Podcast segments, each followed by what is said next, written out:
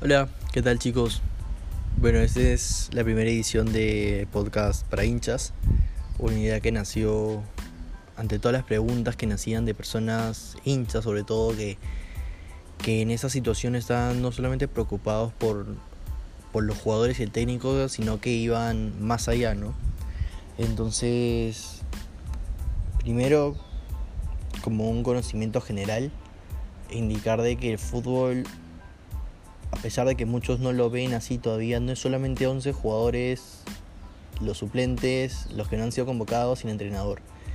El fútbol hoy en día, y más que todo en Europa, México, otros países, es todas las finanzas, todo el marketing, toda la preparación, toda la nutrición, todo el apoyo psicológico que recibe la institución como los jugadores para que puedan rendir en las mejores condiciones.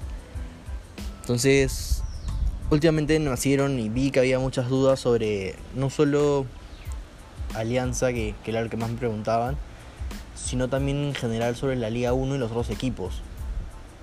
Y bueno, primero vamos a comenzar con, con lo que es el tema marketing. En lo que se refiere al tema marketing, hoy en día Alianza es uno de los claros ejemplos de lo que es aprovechar y darle ese plus a tus patrocinadores. Hay equipos en la Liga 1 que con las justas llegan a uno o dos sponsors, que como saben es el, tema de los sponsors puede ser el segundo o tercer ingreso de, dinero para los clubes. ¿no? El primero siempre va a ser la televisión, que, que incluso ahí vamos peor, ¿no? Pero ya de ahí, de ahí iremos a ese tema. En el tema de marketing, entonces, como le decía, hoy en día se trata de aprovechar al máximo estos, estos patrocinios, estos, estos nexos con las empresas que se han atrevido a apostar por ti.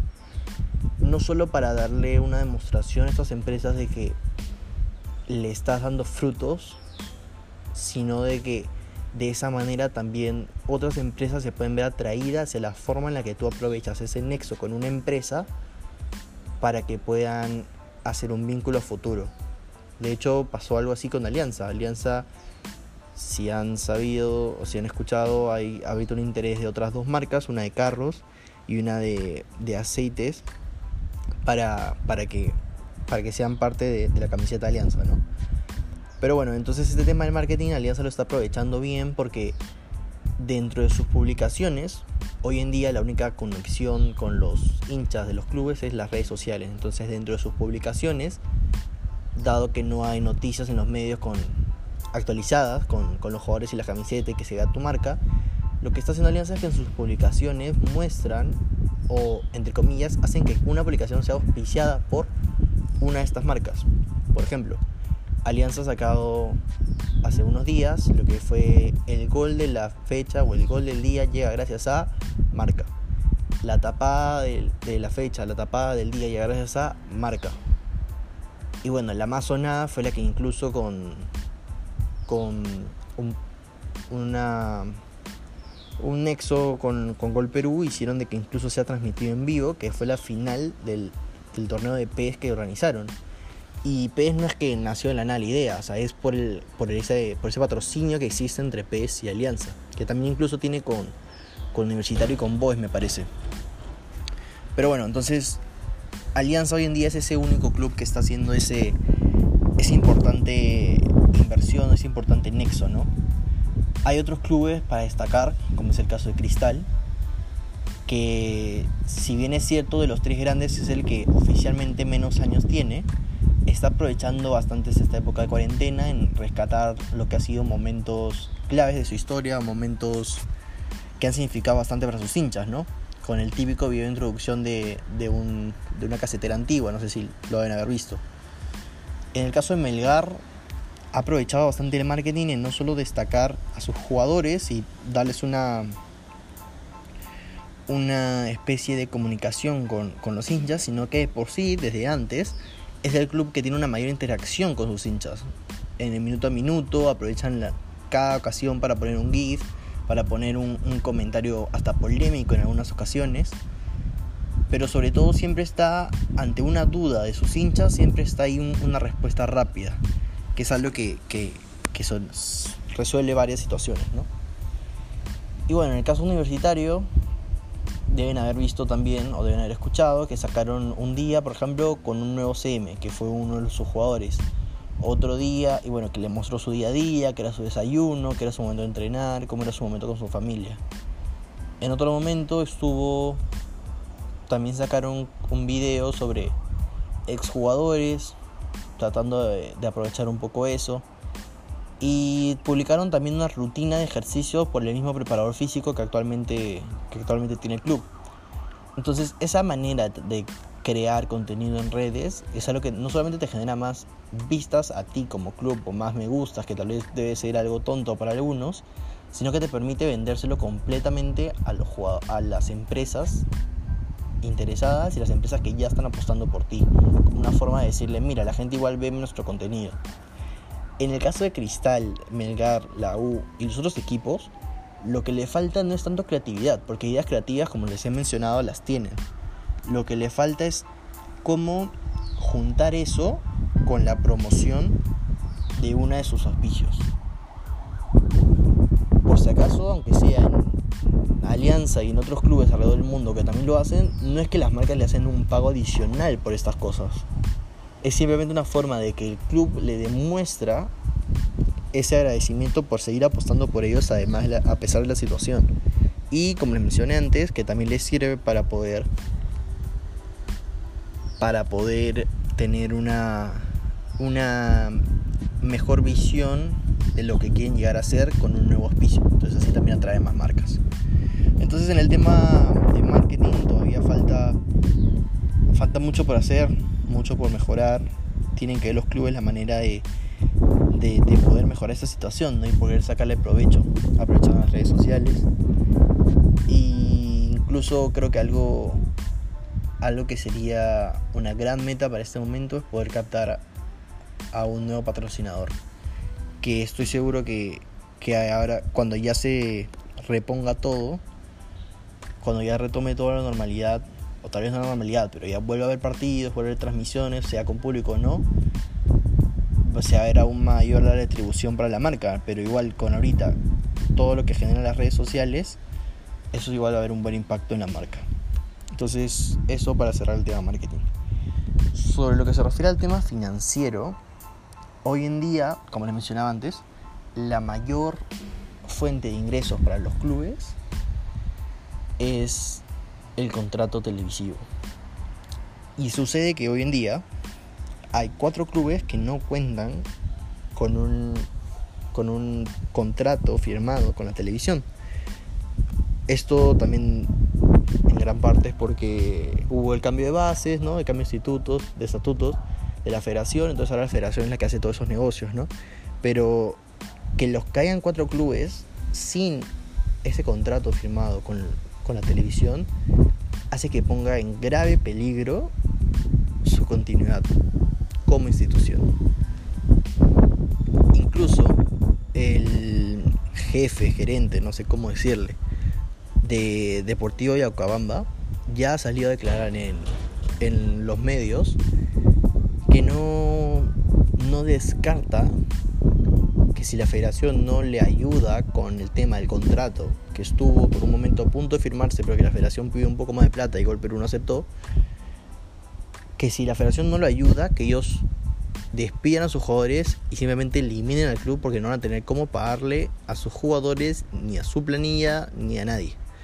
Entonces, para que más o menos midan cuál es la gravedad de este asunto.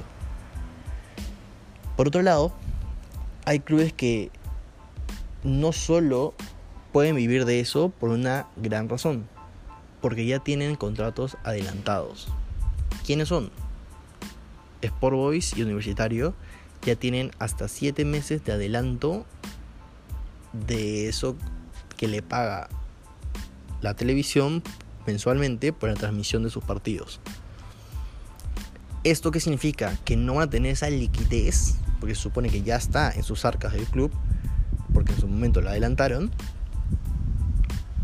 y no van a tener esa liquidez para poder usarla y pagar a sus jugadores o a su planilla. Entonces, si encima, ok, tienes televisión, pero ya adelantaste ese pago, es como si no tuvieras. Entonces hay 6 de 20 equipos que no van a tener en los próximos 7 meses, y algunos hasta más porque no tienen un contrato, ese ingreso de parte de la televisión. Entonces, si a eso le sumas que, por ejemplo, Yaucabamba eh, y Stein tienen con las justas 4 o 5 auspicios, están en una situación crítica. ¿Cuáles son los equipos que ahorita tienen cierta eh, cierto beneficio, cierta tranquilidad? Los únicos que ahorita pueden decir que tienen cierta tranquilidad son Alianza y Binacional. Alianza porque viene ya de unos buenos años generando buena caja, buenos ingresos por el tema de contratos, por el tema de, de la televisión, por el tema de las entradas. Pero adicional, Binacional y Alianza van a recibir aproximadamente, no, 1.200.000 dólares de parte de la Comebol de adelanto de los dos partidos que les falta por la Copa Libertadores que van a jugar de local y que todavía no les no les toca recibir ese dinero, porque como ustedes saben es un millón por partido, pero eso lo van a recibir antes. Entonces, esos dos equipos pueden respirar un poco más tranquilos al tener este ingreso adicional. Tampoco es que lo van a gastar por gastar, o sea, no es la idea que un ingreso que tenías planificado para tal fecha y que lo vas a recibir antes lo gastes por gastar es para que sea utilizado para pagar ciertas cosas que son necesarias. No es que haya con eso a comprar un jugador, vas a construir un estadio, no. Tienes que entender que eso es un beneficio que te están dando y que tienes que saber aprovecharlo. Por otro lado, Melgar y Sport Bancayo también iban a recibir como 400 mil dólares de eh, adelanto por sus partidos que iban a venir en la Copa Sudamericana. Los demás equipos no van a recibir ninguna ayuda de Comebol. Y por ahora, después de las declaraciones de agremiadas de SAFAP, tampoco van a recibir ningún beneficio de parte de los jugadores, porque si bien es cierto, algunos pueden decidir por su cuenta, como jugadores de la U, Cristal y Alianza, y Municipal me parece, que decidieron por su propia cuenta reducirse por este mes un poco de su salario, la agremiación y la SAFAP no autorizan de que eso se haga sin una previa comunicación con los jugadores. Entonces, tal vez algunos jugadores van a aceptar un mes, pero tal vez el siguiente ya no acepten, otros simplemente no van a aceptar y se tiene que respetar eso. No es que simplemente haya, no aceptas, te voto. Entonces, eso tienen que saber los jugadores que es algo que es su derecho. su derecho a recibir el sueldo. Si en la situación es complicada, igual es su derecho a recibir el sueldo. Y también es el deber de los clubes pagar lo correspondiente.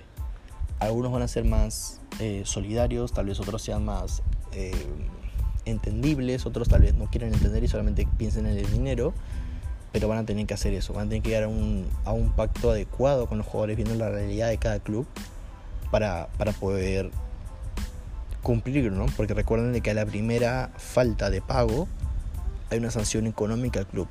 A la segunda falta de pago se le resta puntos. A la tercera es el último aviso y se le vuelve a restar puntos y a la cuarta se le prohíbe de jugar. Entonces, los clubes ahorita están en una situación muy complicada. Y si le sumamos el panorama de que no haber fútbol con público, se complica aún más. Porque quieras o no, tú haces una planificación anual de tu equipo considerando la taquilla. Que si bien es cierto, tal vez solo cuatro equipos la consideran de verdad, porque en verdad suma, como el caso de Alianza, en el caso de la U, en el caso de Cristal y en el caso de binacional o alianza de universidad, que son los que más llevan, esto genera de que haya cierto temor y que necesiten una buena organización y una buena gerencia para poder aprovechar al máximo sus patrocinios de manera que esto le genere ingresos. Entonces nada, ya ahí traté de explicar más o menos un poco cómo es la realidad actual de la Liga 1 y ya nos contaremos en una siguiente ocasión. Igual cualquier duda, cualquier cosa, cualquier pregunta que tengan la pueden dejar en los comentarios y ya lo resolvemos. Muchas gracias, nos vemos en el próximo podcast.